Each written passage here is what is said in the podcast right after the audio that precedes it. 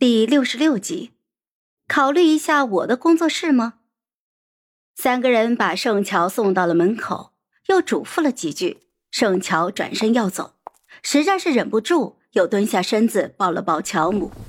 他将头埋在乔母的颈窝，闻着属于妈妈的熟悉味道，轻声的说道：“阿姨，你跟我妈妈好像啊，她也坐着轮椅。”乔母从他声音里听出了颤抖的哭腔，心揪似的疼，轻轻的拍着他的背。那以后常来家里玩，阿姨给你做好吃的。嗯。三个人看着他在夜色里渐行渐远，樵夫说：“你以后要对人丫头好点。”嗯，不是我为什么要对她好点？她只是我客户啊。盛乔边走边哭，趁着夜里没人，哭得肆无忌惮。他很久很久没有这么哭过了，能哭给谁听呢？走出小区的时候，有车迎面而来，远光灯笔直的打在他的脸上。盛乔抬手挡了挡，下一刻远光灯就暗了下去，换了近光。盛乔微微点头，向车主道谢。车子在他的旁边停了下来。车窗缓缓而下，露出了霍希眉眼微皱的脸，那眼泪就跟水龙头一样，说收就收。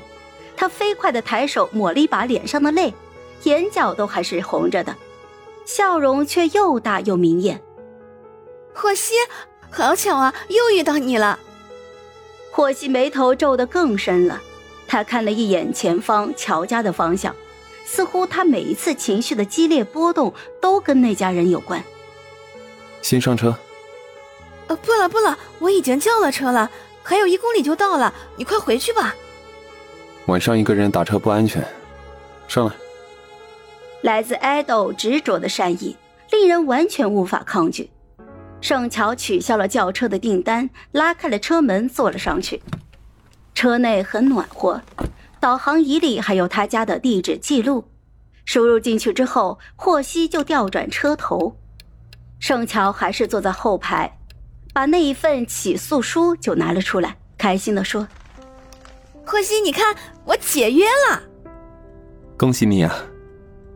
这几天已经有好多家经纪公司来联系我了，等过完年我就要签新的公司了。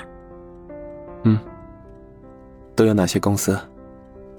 你怎么考虑的？嗯，我比较倾向于和氏和钱塘，虽然这两家的资源不是最好的，但风格比较适合我。霍希好半天没有说话，车子疾驰在冬夜的街道上，车内的气氛亦是沉默。盛乔往后靠了靠，好半天就听见霍希说：“你知道我也开了工作室吗？”“我当然知道呀。”我的工作室也可以签人，所以考虑一下我的工作室吗？不，不考虑。盛桥不说话了，霍希也不急，就这么一路沉默开回了他家里。